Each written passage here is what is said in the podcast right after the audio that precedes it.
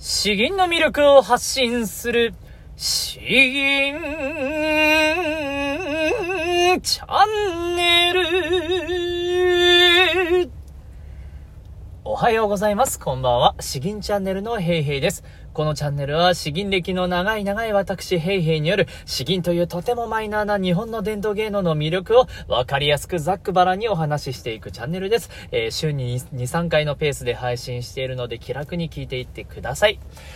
ということで、えー今日もですね、引き続き、えー肉付けの話ですね。肉付けの話4回目になります。なかなかに、あの、レベルの高い話なので、この肉付けの話全般的にレベルの高い話なので、正直、えー骨組みのところだけで、まあ、あの、5年間ぐらい真面目にやってていいんじゃないかなという 話なんですけれども、えーやはりですね、聞いてみたい方いらっしゃると思うので、話していきます。えー肉付けの話4回目。えこれまでは緩急強弱について、いろいろと話してきましたけれども、今日は、間合いですね。間合い。え間を合うと書いて、間合いですね。うん。えーこの話をしていきたいと思います。え内容としては、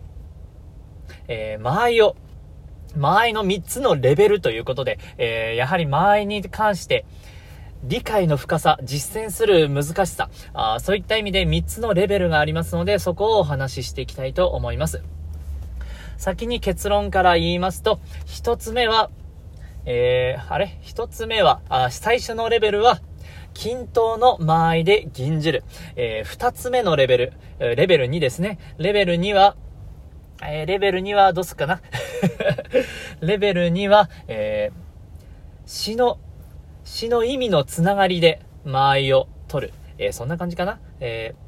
意味が繋がっていれば短く、意味が切れていればあ長く取る。えーこれがレベル2ですね。で、レベル3は、すべての間合いに意味をつける。えーこういうことになるかな？すべての意味、間合いに意味をつける。えーこれがレベル3かなと思います。ちょっとあのだいぶ考えながら話してるんですけれど、ご容赦ください。この間合いですね。間合いとはそもそも何かと言いますと、えー言葉と言葉の間のことですね。弁声、粛々、夜、えーここのそれぞれの間合い、え弁声、粛々のこの二つの間ですね。えー粛々から夜、川を、えー夜、川をも、粛々の間も全部間合いですね。言葉と言葉の間があるので、間合いということになります。ここの取り方、あこれがですね、あの、とにかく難しいと。えー奥が深すぎてですね、僕が一度会ったことのある、まあめちゃくちゃお偉い先生は、正直もう銀は声とかでも節回しでも何でもないんだ。間合いの取り方こそが、あー一番大事なんだとおっしゃっていました。本当にそれほどに奥が深いんですね。僕も正直そのレベルまで全然達していないので、詳しく説明はできるかわかりません。えーではまあ、まず最初レベル1ですね。レベル1は全ての間合いをまず均等にやると。あー大体あの、詩吟を始めたてのお方とか、あー小学生とか子供、お子さんの銀とかはそんな感じになりますね。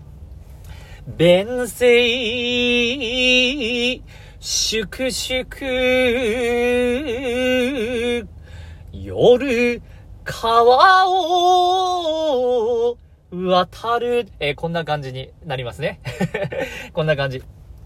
まあ、あの、これがレベル1と。えーこれ自体が、あの、すべてを全否定するわけではないんですけれど、まあ、やはり子供っぽくなってしまうと。ただ、あの、いいところとしてはですね、えーしっかりと間を取ることで、あの、言葉に落ち着きが出る、呼吸ができるとということがあります。ここをですね、あの、焦っているとですね、呼吸が全然、えする間もなくて、えーもう声がどんどん上ずっていって、聞いている方が、あ、ちょっと待って待ってという感じになるんですね。あ、そんなに焦らなくていいから、しっかりと息吸ってという風になるんですけれど、本人はもうテンパってきて、どんどんどんどんと間合いが短くなっていって、えー、もうあの、辛い芸になってしまうと。いうことがあります。なので、本当にまあ、レベル1としては、均等に間合いをとってですね、しっかりと息を吸う、えー、一つ一つのこ言葉をですね、朗々と吟じると、たっぷり吟じるということが大切かなと思います。そして、えー、これがまあ、ちゃんと呼吸できるよということになったらですね、えー、レベル2に移りましょう。レベル2はですね、えー、意味が繋がっているところは短めに、えー、意味が切れているところ、または場面の切り替わりのところですね。場面の切り替わりのところ、そういったところでは、あ間を長めに取るというふうに、この間を2つに、えー、分ける形に、えー、なります。今の場合ですと、弁声粛々、夜川を渡る。えー、まず弁声、えー、弁声粛々、えー、ここで一つの言葉になるんですね。えー、無知の音もし、静かに、厳かにと、弁声粛々、夜川を渡る、夜に川を渡る。えー、夜川を渡ると弁声粛々、それぞれが言葉が繋がっているんで、そこは短めに。で、えー、粛々と夜の間、あこと、ここはですね、言葉がちょっと区切れているので、えー、ちょっと長めになるという感じになります。だから、こんな感じですね。弁声、粛々、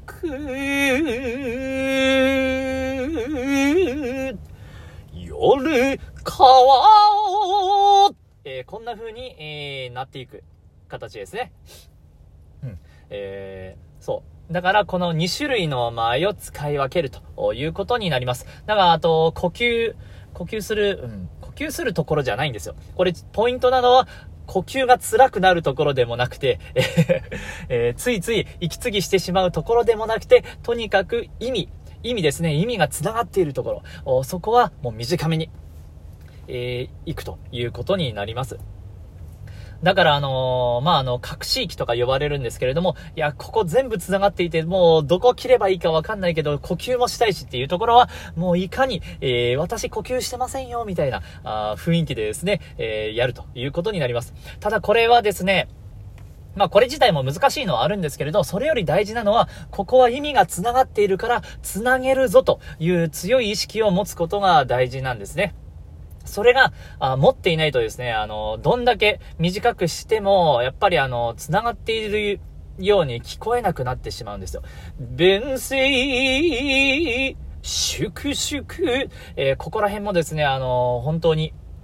ちゃんとここは繋げるんだ、繋がっているんだ、という意識を持ってやるかどうかで、えー、だいぶあの、聞いてる方も変わってきますんで、えー、認識の差、意識の差ではありますけれども、忘れずやってみてください。そして、えー、レベル3ですね。これ僕どこまで説明できるか全然自信ないんですけれど、すべての間合いに意味を持たせるということになります。えー、ここはまあ、弁声粛々はあんまり、うん、例にならないな。あ、下は、下は、軍営に満ちて、えー、これあのー、9月13夜になるんですけれど、もうあのー、意味、意味はもちろん繋がっているところは、レベル2のさらに、えー、もう一つワンランク上という話になります。そんなあの、間合いなんてものは2種類じゃないんだよ、ということです。えー、ここは場面が切り替わるから、よりたっぷりと、もしくはあの、緩急強弱を織り交ぜてですね、えー、ここは、あ緩いところから急に強いところに切り替わるところだから、ああえて、あえて間を少し長めに持たして、えーこの9のところ、今日のところですね、えー、ここをより強く際立たせるために、えー、間合いを取らせるんだとか、あ、ここはもう滑らかにつなげたいからもうほとんど、ほとんど間をもう短く、極力ゼロにしてやっていくんだとかですね、えー、そういう風にたくさん考えていくわけなんです。これ正直あの、正解は、正解はないんですね。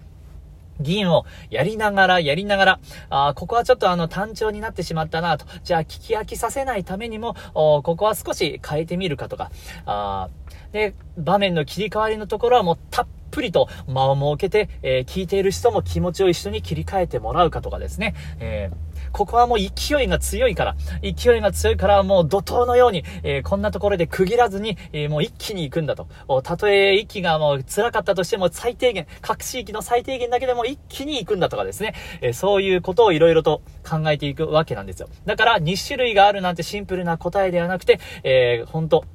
詩によって、えー、詩の構成によって、詩の演技の仕方によってですね、えー、それによって一つ一つの間を考えていくということになります。ただまあ、あのさらに言うとかな、えー、さらに言うとというか、一、なんか大事なことはというと、なんかやっぱり素読？素読？素読ですね。えー、シンプルにただ読んだ状態。弁声粛々、夜川を渡る。えー、これをなんかね、素読100編とかって言われるんですけれど、100回も1000回も読んでいるうちにですね、えー、自然と間合いが取られるものだよということもお偉い先生はおっしゃっていました。まあ、あの、両方からアプローチしてみてもいいんじゃないかなと思います。えー、そうですね、ほんとたくさん読んでみて、こういう間の取り方が自然だな、詩が一番表現できるな、というふうに、えー、もう自然と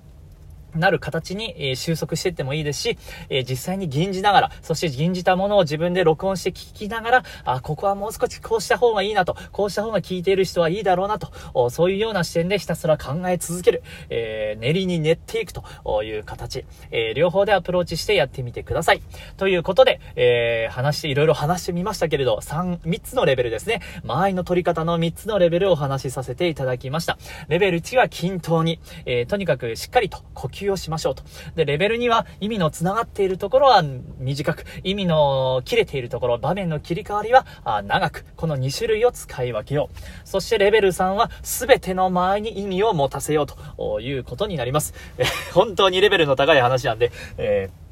ー、僕もレベル2.5ぐらいかな、本当に。なると思うんですけど、まあ参考になれば幸いです。では、えー、銀の方に移りますね。えーまあ、せっかく周りの話したので、言葉の多い、えー、間の取り方の難しい、あ取りがいのあると言いますか、あ春夜落城に笛を聞く、理白、えー、本当にあのすごく言葉がですね、美しいんですよ。言葉が多いにもかかわらず、美しい。え、先にじゃあちょっと詩を読んでいきますね。春夜落城に笛を聞く、理白。他が家の玉敵か、暗に声を飛ばす。参じて春風に入りて落城に密。この夜曲中、雪流を聞く。何人か、公園の女王を起こさざらん。えーまあ、誰かがですね、この春の夜、落城で、落城か、落城、春夜落城、落城、まあ難しいですね。に笛を聞く、笛の音がですね、夜に、春の夜に聞こえてきたと。お暗に声を飛ばす、どこから聞こえてくるんだろうと、闇の方から聞こえてくると。で、春風に沿ってですね、えー、この笛の音が満ちているということですよ。おということで、ものすごく雰囲気がいいんですね。えーうん、教授に通っていた時にし、別のお偉い先生が、さらにお偉い先生からこの詩を教わっていてですね、間の取り方めちゃくちゃなんかあの、研究していたのを覚えています。うん、僕もできるかわかりませんが、では、吟じていきますね。春夜落城に笛を聞く、李白。たが家の玉的か。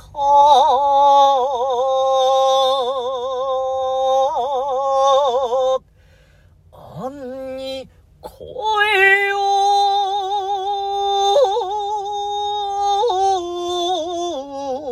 飛ばす。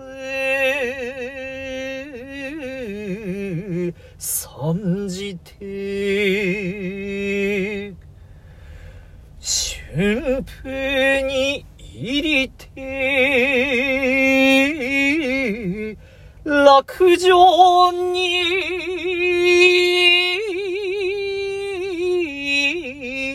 密。この夜、曲中、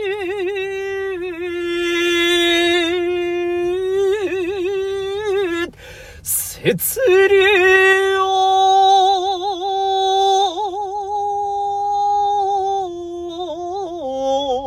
聞く。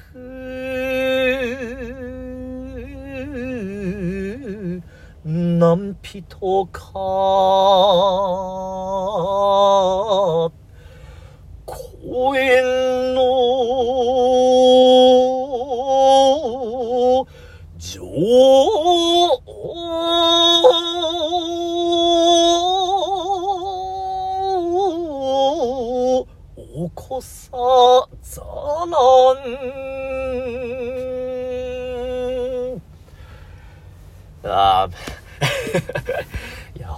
こういう優しい議員は本当に難しい。